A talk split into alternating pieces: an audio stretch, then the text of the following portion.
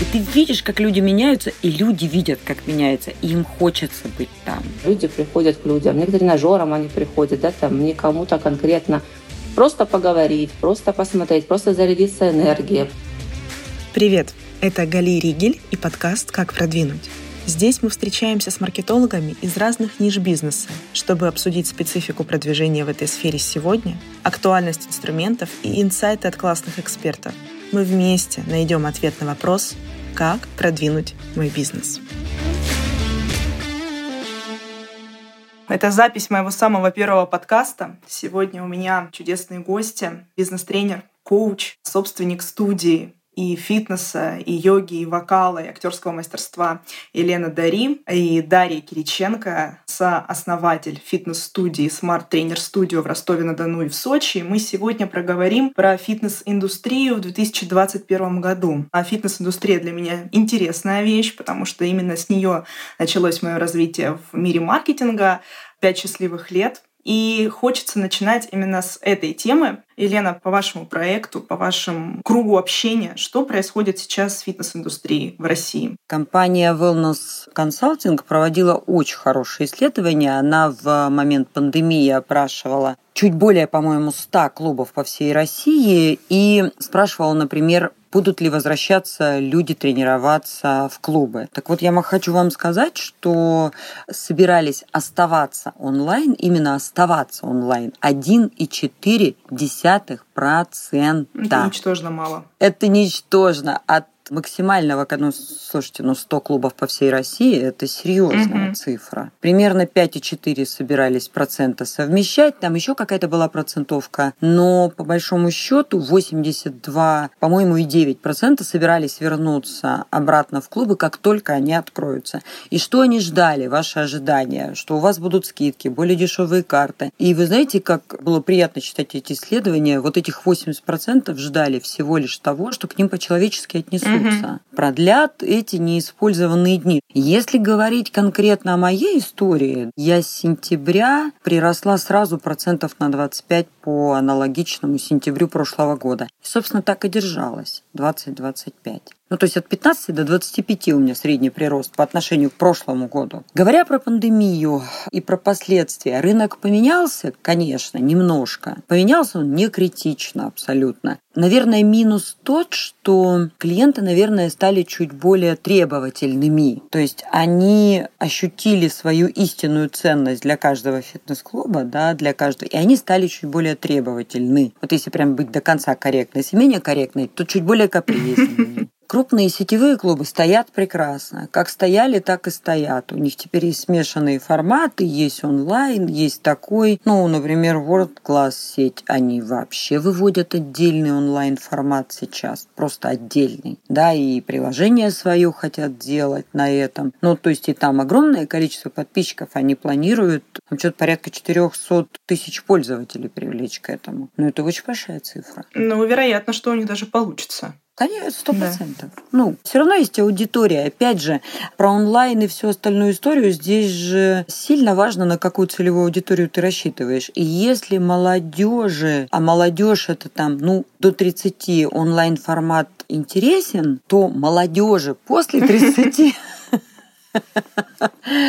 Онлайн-формат, слушайте, ну а поговорить? Ну, атмосфера. Ну, конечно. А девочки и мальчики 40 плюс, которые не выросли с гаджетом в руках и у которых совсем другое отношение к жизни и к гаджету, и нам нужно живое общение. Мы тактильные, нам надо обниматься, щупать друг друга, видеть энергию друг друга, глаза. Ну, не знаю. Я бы так однозначно про пандемию не мыслила. Ну, на самом деле здорово, что вот этот главный, я так подытожу немножко, понимание все таки с кем ты хочешь работать в срезе фитнеса, кто твоя аудитория, и даст по факту ответ, куда ты идешь. Ты идешь в офлайн или ты идешь в онлайн и развиваешься преимущественно там. Но единственное, как я понимаю, все-таки пандемия стукнула хорошо по различным мелким студиям, где тренер был сам и чтец, и жнец на туде и грец, когда он сам и собственник, и тренер. И вот, наверное, такие, конечно, больше перешли в различные онлайн-марафоны. То, что я наблюдаю, по крайней мере. Да, да, абсолютно согласна, точно. А если говорить уже прикладно про маркетинг. Какие сейчас инструменты? Давайте вот именно конкретно про ваш случай, про ваш клуб, вашу студию. Что используете сейчас и есть ли какое-то отличие в маркетинге? Опять же, сравниваем сейчас вот с допандемийным периодом таким очень активного роста. Что новое стали использовать? Да нет, инструменты, честно говоря, все те же, чуть больше включены в личные коммуникации с клиентом, безусловно. Ну, как бы не поменяется, например, акции по стимулированию сбыта. Чего там менять-то? Они как были, как каждый клуб использует 2-3 акции в месяц, да, с четким и понятным э, дедлайном, иначе не продашь. А так мы и используем. Ну, мы же ничего критично вдруг не изменили, отказались от акций по стимулированию сбыта и перешли куда-то там ну не знаю, в прямые телефонные продажи? Ну, конечно, нет. Все меньше и меньше остается звонков, особенно звонков исходящих, потому что люди крайне плохо реагируют на незнакомые номера и очевидно, что звонки даже по теплым базам уходят в счастливое прошлое. Конечно, в большей степени используются соцсети, безусловно. И если аккаунты в соцсетях созданы хорошо, ну вот прям хорошо, да, то, безусловно, они работают. И здесь, опять же, большая-большая разница, да, в каком массе я очень много консультирую по России, очень много клубов. И в массе клубов в российских городах нет сайтов. У них есть и Инстаграма нет, у них есть ВКонтакте. Ничего себе. Все. Это и сайт, и Инстаграм, и все остальное прочее. Они не так, вот города 100, 200 тысяч, 300 тысяч, 400, они не пользуются так. Инстаграмом. Абсолютно. И их аудитория не живет в Инстаграм. И заведя модную страничку, они останутся неуслышанные своими клиентами, потому что там все клиенты обитают ВКонтакте. А вот приведите пример из своего Инстаграм-аккаунта, своего проекта. У вас же он вообще нестандартный. То есть у вас не только фитнес, у вас угу. же целый комплекс. Нет. И это вообще интересно. Угу. Что у вас да. в Инстаграм с этим? Вот как вы это подаете? Есть обязательно обучающие видео, когда тренер может медленно и методично показать, как надо правильно делать упражнения. И это делается для того, что если ты пришел на групповой урок, народу много, и ты по какой-то причине волнуешься, что тебе не хватит внимания, да, ты можешь посмотреть, как это делать. То есть много обучающих видео есть. Есть видео развлекающие, то есть удивляющие абсолютно, да, причем мы не стесняемся брать их у коллег, там совершенно потрясающие есть Инстаграм Балет School, ну, то есть какие-то такие вещи, которые выбивают, да, человек на одной ноге танцующий, да, бабушка в 90 лет на шпагате сидит, сидящие, еще что такое. Вау-эффект, когда люди начинают передавать. У нас очень много клиентов в Инстаграм снимается, они любят это делать, они делают это с удовольствием, и нам не составляет сложности попросить их сняться. И это тоже дает определенный эффект. И у нас есть результаты, как сказать, истории успеха потрясающе работает совершенно, когда человек там теряет 30 килограмм веса, да, выглядит как тростиночка, после того, как он выглядел там в два раза старше. Потрясающе совершенно девушка, а умнейшая, б, интеллигентнейшая, ну просто... И ты видишь, как люди меняются, и люди видят, как меняется, и им хочется быть там. Когда они видят, что здесь тепло, что здесь каждого любят, а самое главное, здесь каждый талантливый. Ну, как, ну да. Без талантных ведь нет. Мы же не рождаемся без талантов. Мы забываем, что мы талантливы. Это факт, да. Это интересно. Я категорически против сервисов, накручивающих подписчики. Категорически. Это правильно. Не работает это. Категорически. Оно не работает. И когда мой SMM-специалист пришел и спросил меня, что я хочу от аккаунта, я сказала, хочу, я хочу много подписчиков. Он говорит, много это сколько? Я говорю, в цифрах? Она говорит, ну, конечно. Я говорю, я не очень понимаю, потому что не понимаю, какой процент из них будет конвертироваться. Она говорит, ну, 10 тысяч или 100? Я говорю, ну, 100 это ж накручивать надо. Она говорит, да. Я говорю, нет, накручивать не надо точно, потому что Инстаграм должен продавать. Другое дело, если я какой-то человек, который на собственном... Личном бренде? На сторителлинге угу. делает. Да, на личном бренде, на сторителлинге себя... Не хочу никого не называть, не обижать, не проводить параллелей. На личном брендинге делает что-то и развивает, да, тогда может быть там 200 тысяч подписчиков в этом случае, да. Опять, Галин, вы как маркетолог, мы все время будем возвращаться к целевой аудитории. Конечно. Вот тогда, наверное, это будет важно. Для меня не важно. Угу. Для меня хватает моих там 7-8 тысяч подписчиков, которые все активны, которые лайкают, комментируют, так или иначе проявляются, не под каждым постом, но проявляется. И знаете, как обычно говорят же, ну, там, примерно 10% просмотров вполне себе достаточно от общего количества, да, это значит, что они все живые. Ну, где-то так то 7, то 8, то 15 процентов угу. появляется. Ну, смотря какой тверг, знаете, как смотрит. Могу себе представить. Это же такая диковинка повторить это невозможно. Да, да, да. Тверк, знаете, пилон хорошо смотрят. Ну, то есть, опять же, нужно понимать, что там больше 10%. Да? Ну, уже понимание интересов аудитории. А еще, если возвращаться, да, вот к тому, что сейчас э, самый активно используемый, по крайней мере, раньше, во время моей работы инструмент — это исходящие звонки, не работает, отвалился.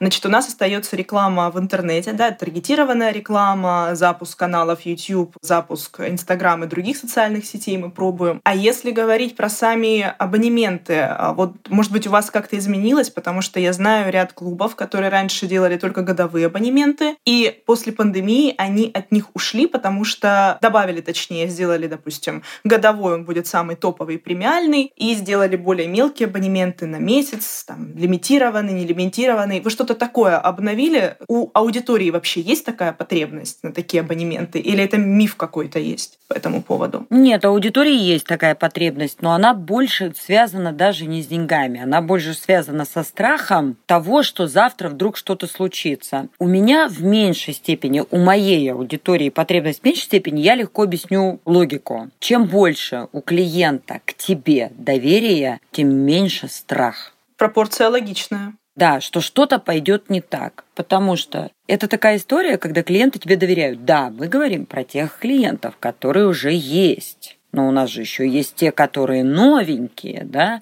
И вот здесь срабатывает очень хорошо сарафанное радио. Да, оно просто прекрасно работает. Но запрос все равно есть. И у нас есть рекуррентные платежи. Ну, то есть, конечно, мы ввели да, рекуррентные платежи, и можно точно так же купить годовую карту, в которую входит огромное количество, чтобы вы представляли, у меня в месяц в годовую карту входит чуть больше 270 уроков. Я вот не помню, 276, 278, вот как-то вот эта цифра. Больше 270 групповых занятий входит Обалдеть.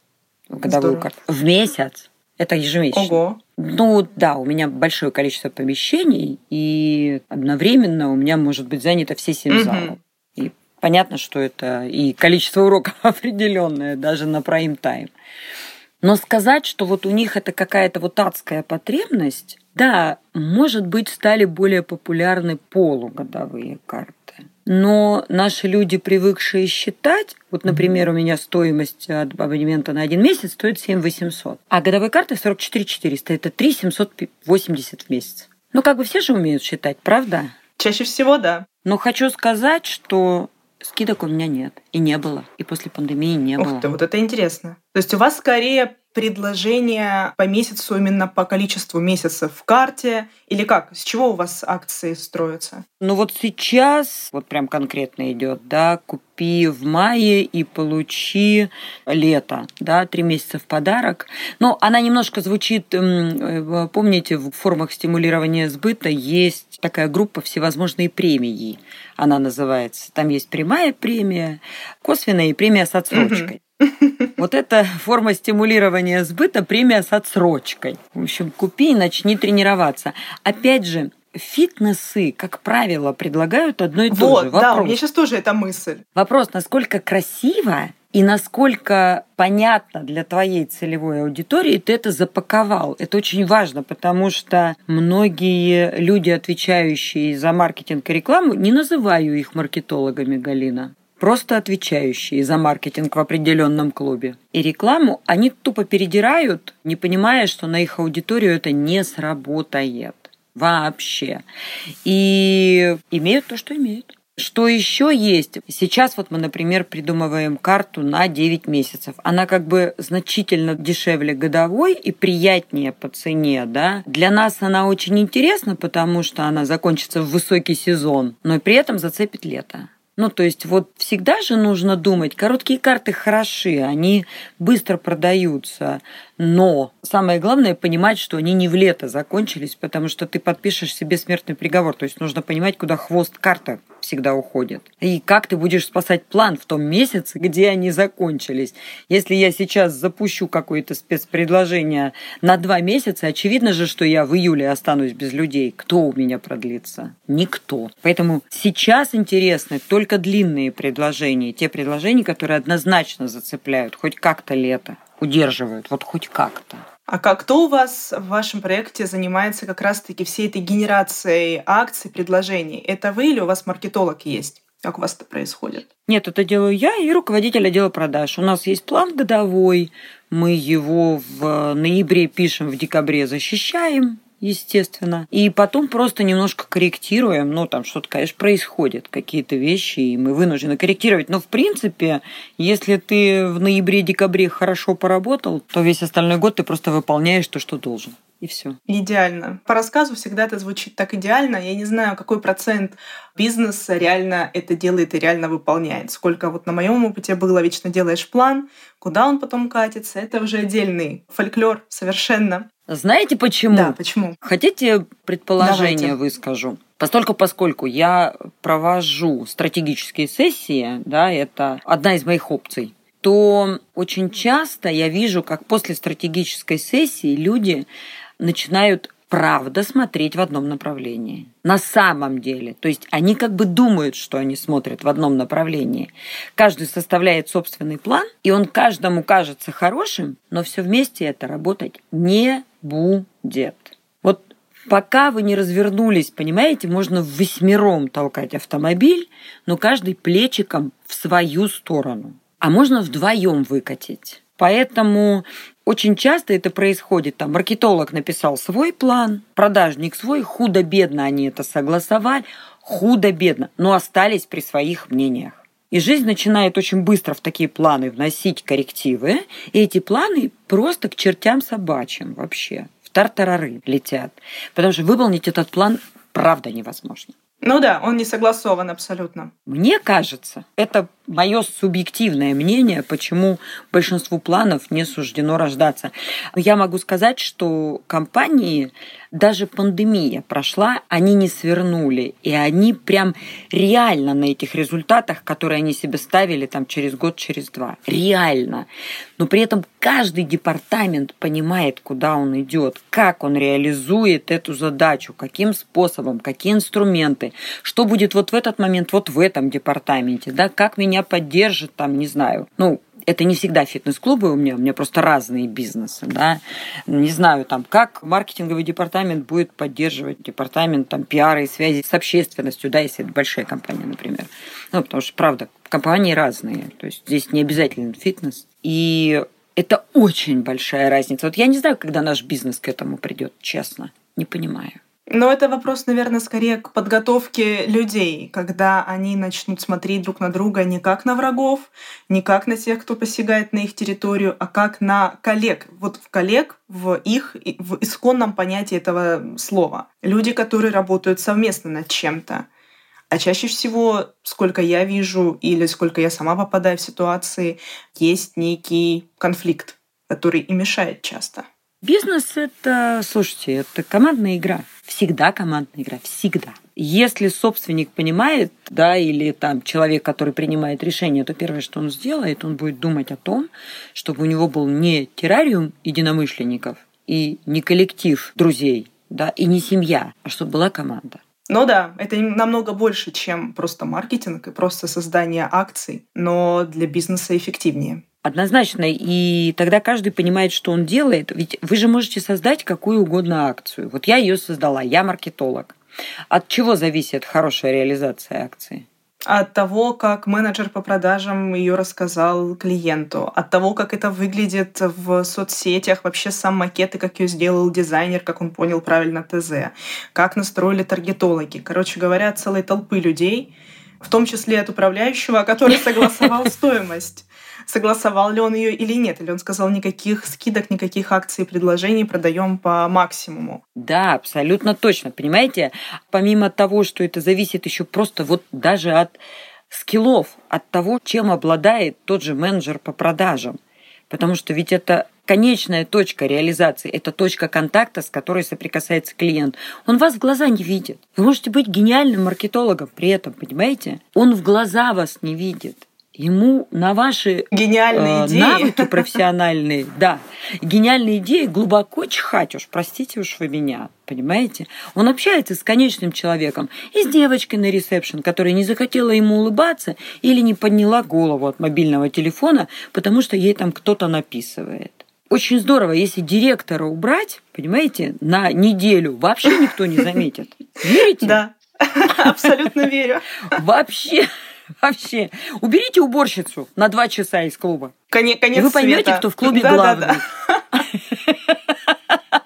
Это правда. И вы поймете, кто в фитнесе главный. Это, это Понимаете? правда. Но вот и тут такой всегда момент возникает, когда ты понимаешь, что это все делается именно командой. И хорошо, если есть руководитель, который на самом деле не зарождает в тебе мысли о том, что не сработало, потому что другой департамент плохой. Вот тут еще очень важный этот такой момент. И я надеюсь, что, ну, я целюсь, по крайней мере, в аудиторию именно маркетологов, и хочется зародить в их голове мысль о том, что с отделом продаж не надо конфликтов, не нужно видеть их своими первыми врагами. Ну, в принципе, мне кажется, в бизнесе не нужно и вот в, в своей работе видеть кого-то врагом. А вот тут тогда такой момент тонкий. Условно, нас слушает маркетолог, который как раз-таки в такой ситуации, когда он, как обычно, во всем крайний, и чтобы не быть крайним, он обвиняет во всем отдел продаж. Мне кажется, это вообще этот пинг-понг, просто самая стандартная ситуация. И он такой слушает и говорит, я все понял, у нас просто отвратительный там директор и управляющий. И вот чтобы вот этого не было, что этому маркетологу можно посоветовать? Что вот как выйти из этого состояния, когда ты постоянно всех кругом винишь? Отвратительное состояние, мне кажется. Ну, согласна, состояние отвратительное. Изменить себя. Единственное, что можно этому маркетологу посоветовать, это изменить себя. Во-первых, сама по себе ситуация, которую вы описываете, она, к огромному сожалению, Галин, крайне типична. И в этой крайне типичной ситуации все находятся в позиции жертвы. Это история про крайне деструктивные конфликты, которые все время ищут виноватого. И получается, что Пока я сама не начну искать решение, ничего не изменится. Если я, как маркетолог, все время буду продолжать искать, кто виноват, то вопрос мне нужно задать в первую очередь себе. Вот когда я прихожу и говорю, девочки, а что с продажами, неважно куда? Ой, не продается, денег нет у людей, боятся. Я говорю, хорошо, хорошо, Хорошо, услышала. Денег у людей нет, они боятся. Хорошо. В этой ситуации мы как будем продавать? Давайте подумаем, как продавать в той ситуации. Я вас слышу хорошо. Нет денег. Давайте подумаем, как продать, когда у людей нет денег. Ну, мы сейчас не будем вдаваться в Эрика Берна, и в три эго-состояния родитель, взрослый и дитя, но если вы продолжаете стоять в детской позиции, оправдываться, эмоционировать, как в позиции жертвы, или позиции родителя и продолжаете оценивать кого-то, это они идиоты, ничего не делают, это менеджеры бестолковые, или это маркетолог у нас с тремя классами церковно-приходской школы, да, вы никуда не двинетесь. Она вечная, вот эта вот транзакция родитель-ребенок, она вечная. Понимаете? Из нее очень трудно вынырнуть. И если я обращаюсь сейчас к человеку, который меня слушает, если вы умный человек, то вы как умный человек первым выйдете в позицию взрослого. Скажете, да, хорошо. Что мы можем сделать в этой ситуации? Давайте возьмем новые вводные теперь. Вот они такие, вот как есть. Что нам делать? Все. Потому что вообще нормальный директор, я вам скажу, умный конструктивные конфликты поощряет. Ну, то есть это конфликт не про то, что ты дурак, ты сам дурак, да, а конфликт про то, каким способом мы будем делать то или иное. Потому что подобные конструктивные конфликты не могут не продвигать организацию вперед. Ну, то есть я не про интриги, ну, скандалы, расследования. То есть я сейчас не про, не про канал НТВ, я сейчас совсем про другие вещи. И эти конфликты очень серьезно позволяют продвигаться организации вперед. То есть она перестает ходить как лошадь в шорах по кругу и начинает искать решения. Рвутся шаблоны, и ты вынужден найти какое-то решение. Просто не надо этого бояться. И не надо давать ни, никого винить и себя виноватить. Ну, как бы, а смысл? Потеря времени, выгорание эмоциональное и больше ничего. И от полное отсутствие профессионального роста при этом. Вот абсолютно полное отсутствие. Ну, мне кажется, вы очень здорово сейчас вот описали этот выход из потенциальной из ситуации. И я надеюсь, что это кому-то сейчас поможет, и это будет ответ на чей-то запрос, возможно. И у меня еще был вопрос такой уже, как говорится, конкретный, про деньги. Если не секрет, какие у вас бюджеты на маркетинг? У меня бюджеты порядка 7-15%. От оборота или от выручки? От оборота. И, ну, 15 это, конечно, когда очень низкий доход и лето, потому что ты не можешь уменьшать бюджет, но по отношению к обороту он уменьшается. Так я, конечно, стараюсь держать 5-7%. Стараюсь держать. Чаще 7. 7 все-таки. Да? Если говорить про некую усредненную цифру, то это будет до 10% да, но мне кажется, на меньшее сейчас выжить просто не... При всем при этом я вам могу сказать, что надо отдать должное моему контекстологу и СММщику, и людям, которые обеспечивают этот процесс.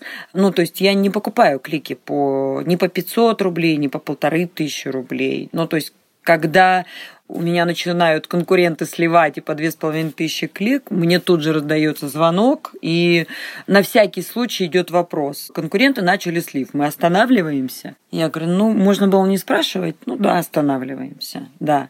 Ну, то есть мои клики, не знаю, от 20 рублей, да, там, до и стоимость э, лида моего, я его держу в пределах 300 рублей, просто мертвой хваткой. Ну, то есть у меня лид как стоил там 300-400 рублей, так он и стоит 300-400 рублей. Я очень четко за этим слежу. То есть я понимаю, что если ты руку на пульсе не держишь и аудиторию свою не контролируешь, то она очень быстро будет переходить. Наверное, минус постпандемийной аудитории, она очень быстро теряет интерес. Ой, это интересно. А с чем это связано? Огромное количество предложений. И плюс сидение практически полугодовое, да, лето все-таки мы тоже все зацепили, практически полугодовое адское сидение в гаджетах, знаете, совершенно прекрасно наш известный ученый, лингвист и э, когнитивный психолог Татьяна Владимировна Черниговская совершенно прекрасно называет это ссылочным мышлением. Я преклоняюсь перед ее формулировками.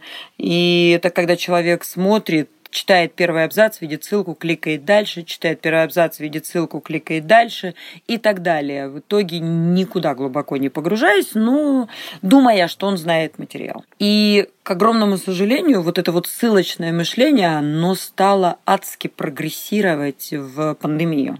И люди сильно быстрее переключают свое внимание. В общем, нужно умудриться еще захватить его, это внимание, да, удержать, вовлечь а вот еще, может быть, дурацкий вопрос, но он у меня всплыл, я обязана его задать. Всякие стандартные рекламы типа радиореклама, реклама в журналах, в СМИ, ТВ-реклама. Что с ней сейчас для фитнеса? Мы ее похоронили, все, мы про нее забыли. Да, основная часть фитнес-клубов ее похоронила и давно про нее забыла, потому что конкуренция стала высокая, клубы даже в регионах стали ориентироваться либо на локацию, которой они расположены, либо на четкую, четкую аудиторию. Я не уверена, что аудитория там в 2000 человек, и именно на эту аудиторию сдается какой-то журнал. Только на эту аудиторию в 2000 человек, ну, грубо говоря, да. Заплатить за минуту... Я давно не видела расценок очень давно, но последний раз, когда смотрела году в 17 или 16 Минута в прайм-тайм на первом стоила, по-моему, 120 тысяч долларов. Я боюсь что-то соврать, но понятно, что там цены космос.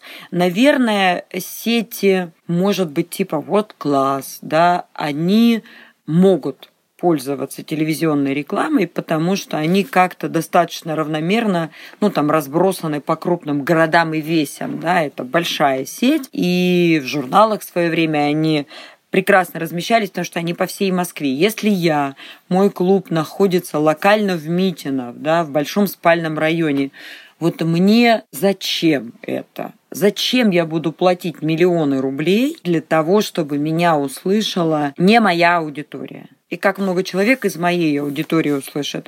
Но, например, до сих пор встречаюсь с регионами, они говорят, а мы по кабельному размещаемся. Я говорю, у вас что, реально есть кабельное? Что просто я даже не могу скрыть своего изумления. Какая Россия То есть большая. Не спасают даже мои актерские данные даже. Я говорю, слушайте, серьезно, у вас что, кабельное есть? Он говорит, да, и у нас его смотрят. Понимаете, да? То есть опять возвращаемся к понятию целевой аудитории. Вот я все время говорю, что русскому хорошо, то немцу смерть. Вот нет единого инструмента. У одного это работает, у другого нет. И так все вообще. Поэтому нужно очень четко понимать, для кого ты продаешь. Я всем предлагаю посмотреть старые ролики 25 лет Альфа-банка «Мы найдем общий язык с любым клиентом». Так и называется реклама. И если вы дослушаете этот выпуск до конца, залезьте в YouTube, наберите Альфа-банк, и там очень разные персонажи, бизнесмен, Эвелина Блёдан с собачкой под мышкой, с новым русским в обнимку. Чукча, тебе какую деньгу надо? Зеленую и вторую однако. Вот, поэтому, значит, ну и вот разные-разные-разные. Тинейджер, йо, ну, то есть потрясающе решена. Но у нас-то нет такой задачи. У нас узкие целевые аудитории, но даже эти узкие целевые аудитории в фитнесе, как правило, делятся на 2-3 аудитории. И если с этим очень хорошо поработать, то эффективность ваших сообщений в социальных сетях очевидно повысится. Здорово, Елена, вы прям, мне кажется, кучу не просто инсайтов для аудитории, но и для меня самой сейчас много было чего такого, о чем можно призадуматься. Спасибо вам большое. Единственное пожелание, нет, наверное, не пожелание, скорее всего, совет. А там уж разбирайтесь, прислушиваться к нему или не прислушиваться к этому совету. Клиенты стали очень умными. Они правда умные. Нельзя никогда держать клиента за дурака. Они не просто начитались непонятно чего, у них было очень времени много погрузиться в вопрос. И они набирают все больше и больше информации, и если раньше клиенту казалось 15 лет назад, что он знает, о чем речь, то сейчас ему правда. Э, сейчас ему не кажется, сейчас он правда знает, о чем идет речь. И выигрывают те, кто уважает своих клиентов. Это совсем отдельное качество по отношению к клиенту. Совсем. Ну, то есть уважение к своим клиентам сейчас рулит, потому что клиенты очень чувствуют. На самом деле вы их уважаете, или вы для них просто источник прибыли и just business baby, no more. Поэтому я думаю, что если вы научитесь уважать своих клиентов, ваши клиенты научатся уважать вас в ответ. Всего лишь. Как здорово. Даша, привет. Привет, Галя. У вас студии Ростов-на-Дону и Сочи. Расскажи, как вообще вы пережили пандемию и что у вас интересного сейчас происходит именно с точки зрения фитнеса? Пережили сложно, как и все, кто оказывает услуги. 90 дней не работала студия в Ростове, чуть меньше не работала студия в Сочи. Прошли все стадии гнева, принятия, там, я не знаю, что там еще дальше, может быть, непонимание сначала откроемся мы, не откроемся, как мы откроемся, потому что такой бизнес, что когда ты работаешь, у тебя есть cash flow, как только ты не работаешь, у тебя все заканчивается, все поступления. Соответственно, сложно было именно перестроить всю систему и понять, как дальше работать вообще с клиентами, с партнерами, с арендодателями, потому что в обеих студиях это аренда. И нужно было со всеми срочно как-то договариваться, успокаивать, потому что у людей свой бизнес, у нас свой бизнес, ну как бы who cares, никто никого не волнует, все хотят, чтобы у всех было все как раньше, но когда у всех не все как раньше, ну странно было бы ожидать, что лично в твоем бизнесе что-то пойдет хорошо. Поэтому сложностей на самом деле много. Их хватает, но я знаю, что в принципе фитнес развивается, и что касается Москвы, то даже новые студии открываются. Не знаю, как клубы, я в клубный формат давно не вникаю, но новые студии открываются, строятся и планируют открываться еще до конца года. Ты интересную тему затронула по поводу того, что ты не знаешь, как клубы, а студии открываются. Расскажи, в чем разница? Потому что мне теперь, наверное, не интересен формат клубов вообще. Я не вникаю. Понимаю, что это там, да, одна там наша отрасль, мы едем вместе все на МИОВ, да, на первое мероприятие. Я вроде как за ними слежу, потому что это мои в любом случае конкуренты с точки зрения персональных тренировок и групповых тренировок, но большой формат — это совершенно другие инвестиции, совершенно другое управление, как я сейчас поняла, спустя почти 4 года. это огромная разница, но невозможно сделать в студии клуб То есть мы хотели впихнуть невпихуемое, но, к сожалению, это два совершенно разных формата. Они отличаются объемом предлагаемых услуг, отличаются форматом членства. В чем разница вот здесь? Но они отличаются форматом услуг, то есть у нас нет ни бассейнов, ни сауны, ни каких-то зон отдыха. То есть у нас только тренировка. Наш формат сейчас это платишь только за то, чем пользуешься. Некий конструктор. Ты занимаешься с персональным тренером, платишь только персональную тренировку, не платишь никакое годовое членство, любое другое членство, какие-то депозиты. Просто пришел. Если хочешь полотенце, заплати за полотенце. Хочешь воду, заплати за воду. Ну, единственное, что гель для душа все таки я оставила. Хотя убрала лаксита и заменила его на более бюджетный вариант, но тем не менее все равно лучше качеством, чем в том же самом ворд-классе пенка стоит в Ростове. Ну вот, то есть мы сделали некий такой конструктор, чтобы человек мог сам выбрать, и это тоже подсказали нам наши же клиенты. То есть сначала, когда мы открывали студию, а не клуб, мы думали, что мы вот будем продавать большие блоки тренировок персональных. Ну, как ты знаешь, немножко, да, у нас были блоки по 50 тренировок, по 100 тренировок. Ну, и такое тоже имеет место, естественно, и клубы до сих пор сейчас это делают. Но когда случилась пандемия, мы оказались с напроданными блоками. Даже там 25 марта, предположим, мы еще продали блок 100 тренировок, а 27 марта нас закрыли. И, соответственно, ну, мы остались всем должны, клиентам в том числе. А вернуть деньги в моменте, такую большую сумму, тоже невозможно, потому что есть другие обязательства. Получилось, что сейчас я полностью перестроила всю систему продаж, и она, возможно, клубам не подходит, потому что клубам нужно продать что-то в долгу, и они так и остались на годовых картах. То есть, ну, какой расчет? Что люди купят годовую карту, и вот в этом приступе, порыве, значит, изменить себя и сразу же превратиться в чудесного белого лебедя – ну, походят пару месяцев, наверное, по статистике, да, в год, и забудут благополучно. Соответственно, у клуба есть деньги, так и есть. Мы вот всегда шли таким честным путем, и сейчас я на этом настаиваю. И люди, наши персональные клиенты, они вот чем богаче, тем больше считают свои деньги, торгуются просто до последнего и хотят получать только то, что они потребляют, и ничего больше. Поэтому сейчас у меня максимальный блок — это 10 персональных тренировок. Можно купить 10, 5 и одну, соответственно. Но когда ты покупаешь одну в моменте, ты понимаешь, что ты за нее, конечно, платишь дороже потому что нет у меня никаких гарантий. Даже придешь ты или не придешь, ты будет время тренера занято, да? И карты мы для клиентов, которые занимаются групповыми тренировками, максимальная карта, которую можно сейчас купить, это 6 месяцев. И то это такая у меня опция как бы для своих. Особенно не хочу это продвигать и рекламировать, и на этом настаивать, потому что, если честно, боюсь. Я не знаю, что будет в нашей чудесной стране каждый божий день.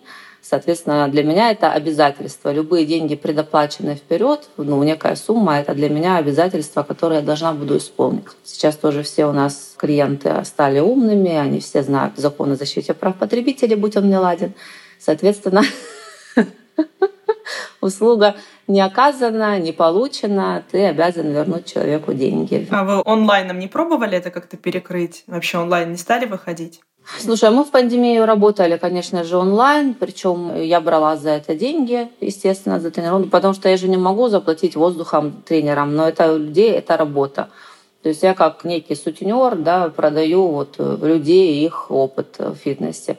Я брала за онлайн-тренировку 1000 рублей, если человек оплачивал 8 тренировок блок, и 1200, если это было разово, и то находились. Ну, как тебе сказать, это очень э, неконтролируемый бизнес. Ну, как я потом проверю, что мой тренер, и такое тоже есть, господи, сплошь и рядом, кто работает потом напрямую с клиентами, также онлайн, и пусть это будет там не тысяча рублей, а 800 рублей или там, ну, еще как угодно. А когда ты дома можешь вообще без ничего, метр на метр у тебя твое пространство, и тебе нужно просто, чтобы тебя дрюкали онлайн. Да, пожалуйста, вообще, какие проблемы? А вот ты как наблюдаешь сейчас, когда уже пандемия, ну, вроде как и ограничения сошли на нет, открылись клубы, люди поменяли свою модель потребления, они вернулись обратно в студии и в клубы, или вот как раз-таки им достаточно своего метр на метр, где они они тусят и просят, чтобы их просто дрюкали.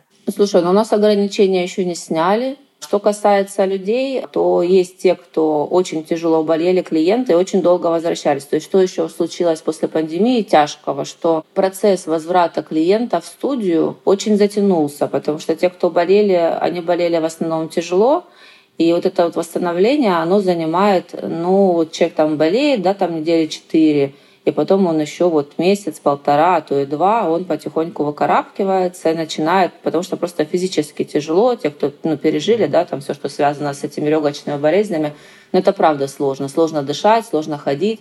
Мы, конечно же, людей приглашали. Мы, ну, сама знаешь, там, что такое пилатес. Там очень много дыхания, очень много правильной работы с телом. И это, это правда помогает людям восстановиться. Но те, кто сильно болели, у них, естественно, страх, что, ну, не дай бог, что случится. И есть те, кто до сих пор не вернулись у нас, и есть те, кто до сих пор остались на онлайн-формате.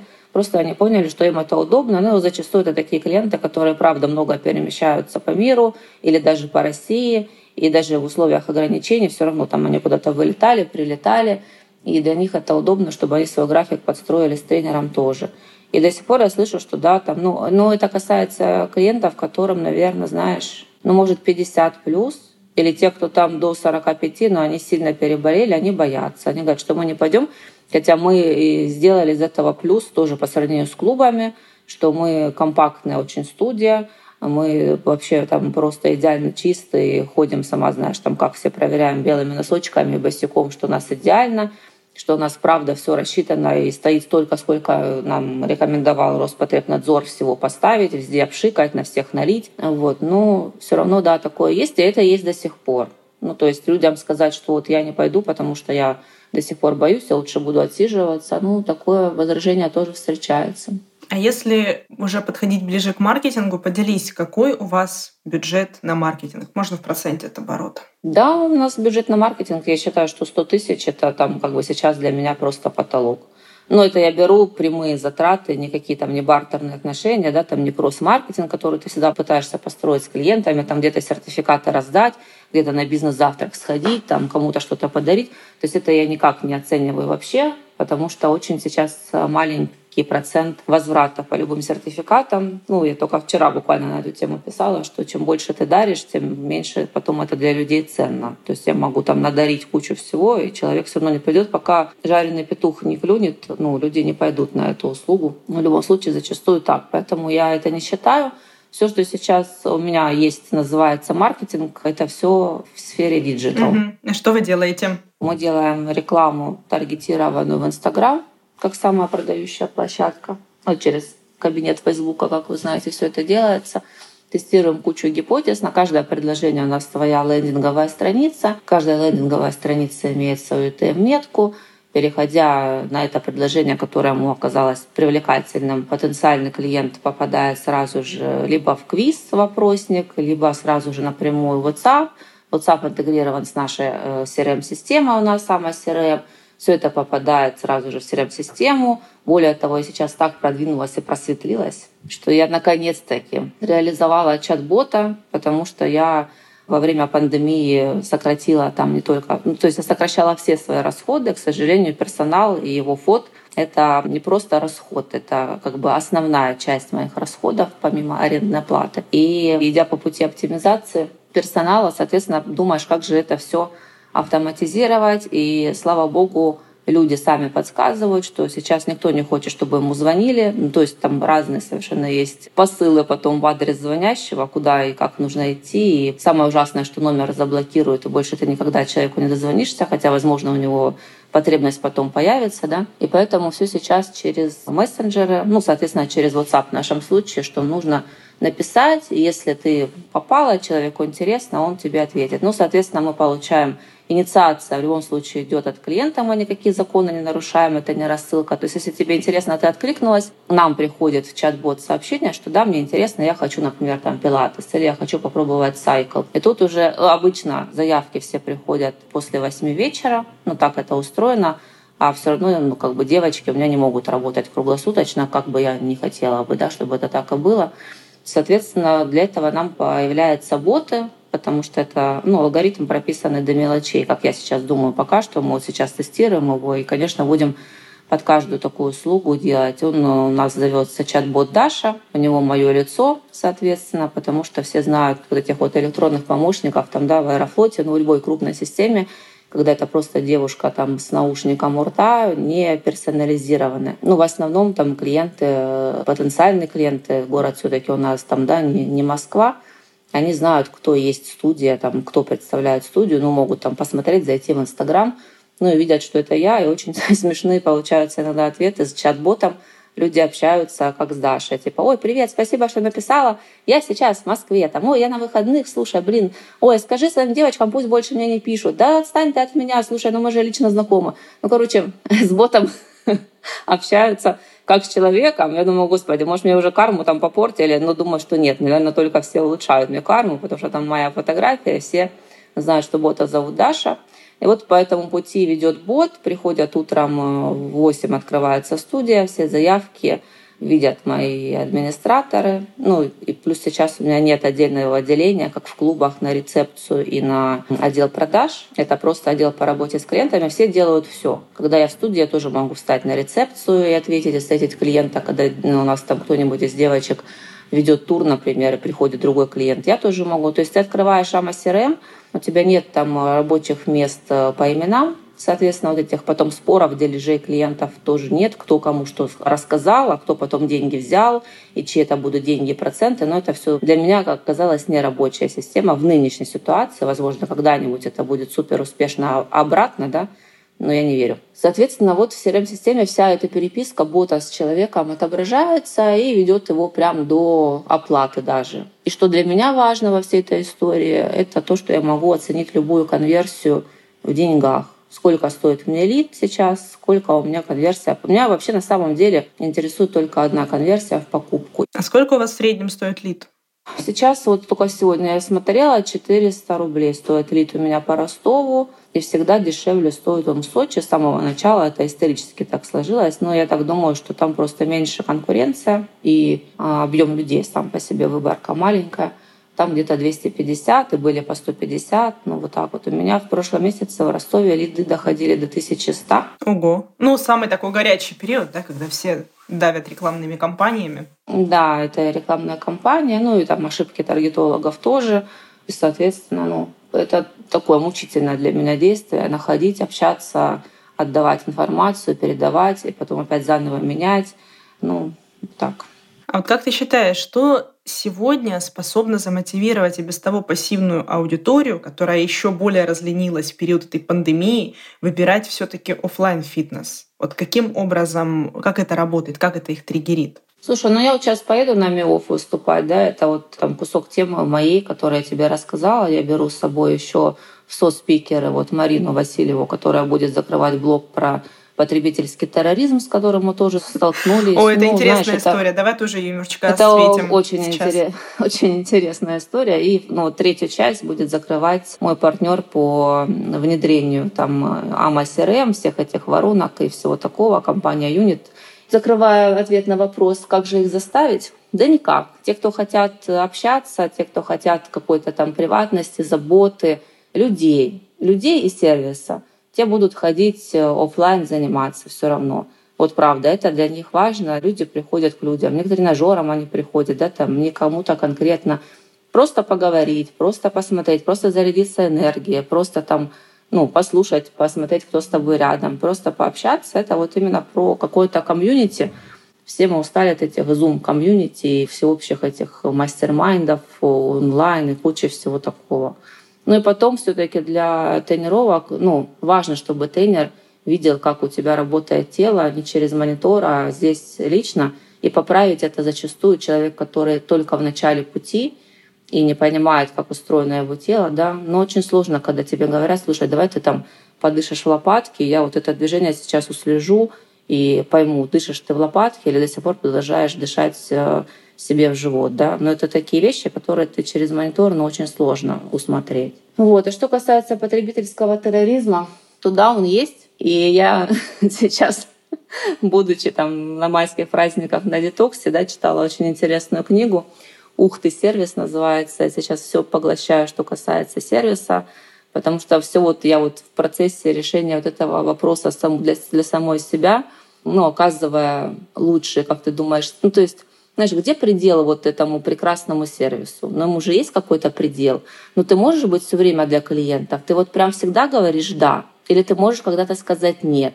То есть ты можешь сказать «нет» и не боясь, что потом он свои 2000 рублей тебе не принесет. Мне правда нужны эти 2000 рублей через постоянное сопротивление, когда человек к тебе приходит и гномит там твоих администраторов, тренеров, знаешь, все ему не нравится, он все равно к тебе ходит. Вот, вот знаешь, всегда вот выходит, блин, недовольный, всем не нравится, но продолжает ходить. Но тогда иногда хочется сказать, слушай, да пошел ты, может быть, вот через дорогу, там тоже есть охранительный клуб, изводи там людей, знаешь. Ну вот, то есть где пределы совершенному сервису? И что получилось у меня, почему вот у меня была такая чудесная история в Инстаграм, опять же, то есть клиент недовольный написал пост, и поскольку человек такой известный в нашем городе, то там собралось комментариев под 200, наверное, это было уже когда мы открылись. Ну, то есть я единственная из клубов, как потом оказалось, все-таки не единственная, но в то время позиционировала, что так, что Smart Trainer — это вот единственная студия, которая не продрила на время пандемии людям карты. Ну вот, предположим, у тебя там карта заканчивается в мае, а мы закрылись, да, вот в марте, в конце марта. И получается, что ты как бы только там вышла, а у тебя уже нет этого остатка два месяца. Ты как бы хочешь доходить, а я тебе говорю, Галь, я вот вам не продлю карту, извините, пожалуйста, потому что она у вас закончилась в пандемии. А ты говоришь, ну в смысле? Ну и что теперь? Это вот мои были там деньги, все такое. Я говорю, слушайте, вот э, ну, я не могу вообще никак, потому что я открываюсь из минуса. Я открываюсь даже не из нуля. Я открываюсь из минуса, и, соответственно, любой ваш визит, э, я вам очень рада, очень сильно рада, но он мне сразу же генерирует минус, потому что я вот должна там всем заплатить. Я вам продлю карту, я вам подарю эти 90 дней тогда, когда вы купите новую карту. Вот смотрите, у меня теперь новые чудесные карты. Вы можете купить месяц, три или шесть, и к любой вашей покупке я вам подарю 90 дней. Ну, пожалуйста, купите сейчас карту, знаешь? Такая была моя логика, она сохранилась, я на этом стою, я прикрылась всеми письмами, я работала с юристами, я форс-мажорная вот эта вот отрасль, я там наиболее пострадавшая. Я вот никак, ну я иначе не могу, ну не могу и все. Хотите вот со мной судиться, ну идите судиться, слава богу, этого не случилось, ну нет. Естественно, там все э, мои обязательства перед клиентами, у кого были большие блоки, как я тебе говорила, то есть все, что касается персональных тренировок и замороженных их у нас на депозитах. Ну вот смотри, мы на сегодняшний даже момент, у меня их было на 4 миллиона просто купленных людьми персонала в прок. И потом, но мы же сервисная компания, то есть я всем же при продаже по контракту говорю, смотрите, 50 персональных тренировок рассчитано на полгода – а 100 рассчитаны на год. Почему на полгода? Потому что это даже если вы будете ходить, ну, самый пессимистический прогноз в 5 раз в месяц, вот вам вообще как раз вот всего хватит, понимаете? А вот если вы будете как тренер, говорит, ходить, но у вас же такие планы, то вы еще быстрее выходите этот блок. И 50 персональных тренировок почему сразу выгодно вам оплачивать? Что вы получаете скидку 20%. То есть клиент покупает супер выгодно, понимаешь? Но потом, когда заканчивается 6 месяцев, а у него, например, на остатке 20. И он говорит, ну, блин, 20? Но это же прям в деньгах, это же так много. Я не успел. Я там отпуск, болел, уехал, еще что-то такое. Что делать вообще? Конечно, ты, как ну, нормальная компания, ну, может, блин, ну, 20, постоянный клиент, будет опять продлеваться. Я продлю вам этот блок, ходите еще. Вот так мы вот все продлевали, да, вот тоже вопрос про сервис – на 4 миллиона рублей к открытию. Ну, как бы, понимаешь, денег живых нет, а ты должна. Эти деньги заморожены где? В клиентских обязательствах и зарплата тренера. Ну, ты как бы же тренируешь, значит, ты должен заплатить за каждый час работы твоего тренера. Такая у них зарплата.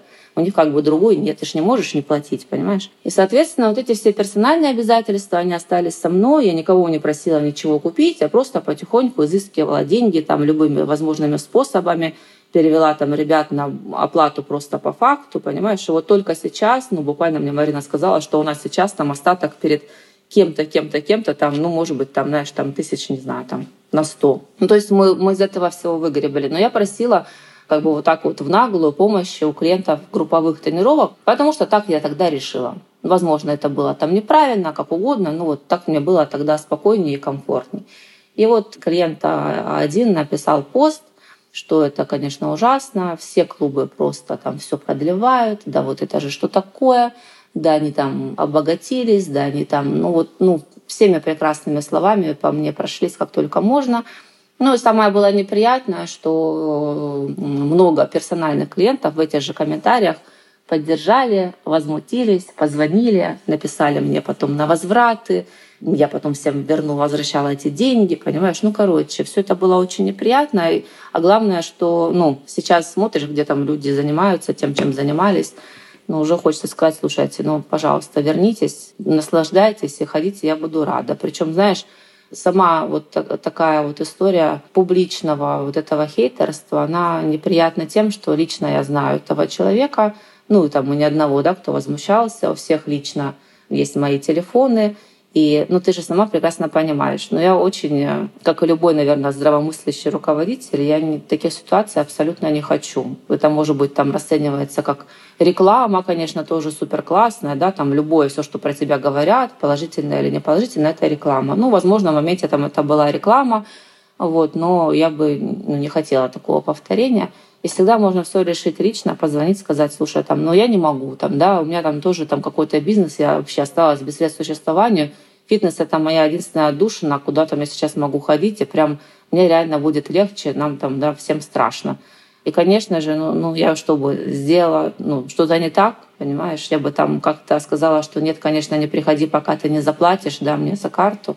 Ну, конечно, нет. Ну вот это был такой интересный на самом деле репутационный момент. Как ты считаешь, вы с ним справились вот на сегодняшний момент? Как ты оцениваешь репутацию?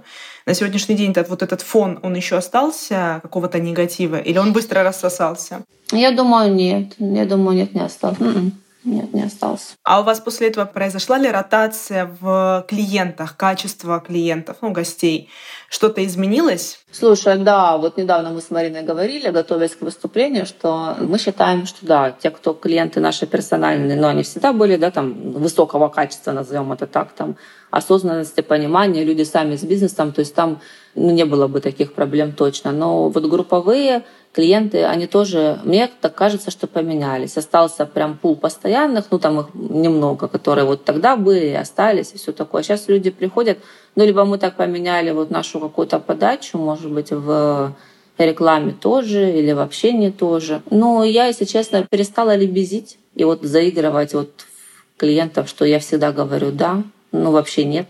Потом был тоже ну, случай, когда я просто убрала все полотенца, которые были, ну, мне там это Роспотребнадзор велел, я, как бы, ну, мягко говоря, этим воспользовалась. У нас были полотенца, но они не были в индивидуальной упаковке, да, там каждая. Ну, я просто считаю деньги сейчас везде, я понимаю, что я сейчас, ну, не могу. То есть люди меня просят сохранить цены на персональные тренировки, которые были там при открытии, везде все растет у нас постоянно, но вот а услуги не могут расти, знаешь, как бы, ну тогда, извините, я буду, буду убирать то, что мне составляет добавочную стоимость. Тоже я послушала в свой адрес, что как это так, нет даже полотенец. Вот, и вот буквально только в, когда же мы их обратно вернули в упаковке, но за деньги теперь. Ну вот хотите, да, да, некрасиво, ты знаешь, да, Наталью Юрьевну, моего партнера, которая за все очень красиво, и чтобы, не дай бог, там вдруг в зале было видно, что у кого-то не белое полотенце, а из дома принесенное цветное. Я говорю, слушай, да хоть в полосочку, честное слово. Ну вот правда. То есть вот мне тоже будет резать глаз, но все люди вроде адекватные, и вот, ну, знаешь, такого, правда, не случалось. Да, там мы написали 10 раз объявление, везде поставили и проговаривали, что вот так сложились обстоятельства, что теперь, пожалуйста, возьмите с собой полотенце. Да, там, мы, там, кто там приходит, оставили заначку, и даже сами там какое-то время стирали полотенца. У нас же есть стиральная машинка тоже. Не прачку, а самостоятельно и давали там людям, которые попали там в просак. Ну вот пошел ты в душ, а полотенца нет. Тоже, да, неприятненько. Но все привыкли. А теперь я э, выкупила полотенце себе, а не, это не аренда прачечная. И также мы вернулись к нашей же прачке, которая оголосила, что она не будет нас обслуживать. Все всех обслуживают точно так же. Просто в меньшем объеме и теперь за деньги, да. Ну, то есть я теперь, знаешь, учусь говорить нет, и клиентам тоже.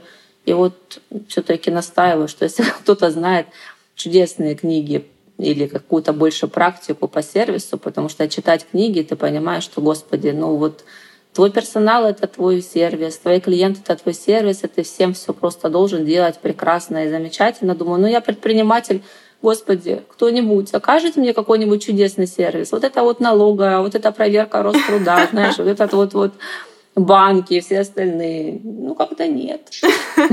Как в любой сайкл студии, ты же фанат сайкла, в любой сайкл студии, там где-то я была, из последнего там в Ницце, предположим, да, ты там сначала все предоплатил. Тестовая тренировка 70 евро. 70 евро? А, окей. Что-то пришел, тут тебе что, hello, hello, там шузы, тут раздевалка стоя, знаешь, за рецепцией. Что, воду брать будем? Нет, идите. Полотенце там, знаешь, и ты стоишь а у нас, а, вас проводить, пожалуйста, сюда. Ой, нет, я сейчас вам сама надену бахилы, только стойте на месте. А потом еще и сниму бахилы тоже сама, Забавно. Ну, короче, у вас сейчас по факту из маркетинга это вот такая многогранная, многоступенчатая система по таргетированной рекламе в социальных сетях, там с разными лендингами. Да. И, в общем, вот это основное. Да. Когда МИОВ, когда вы выступаете? МИОФ с 10 по 13 июня, у нас выступление 12. В Москве? Нет, это будет в Красной Поляне. Красная Поляна? Ну, еще лучше. Угу. Да, вообще чудесно. У меня на самом деле вопросы все. Тогда мы рекомендуем всем следить за МИОФ, поехать послушать ваши выступления, всем, кто будет слушать до 12 июня.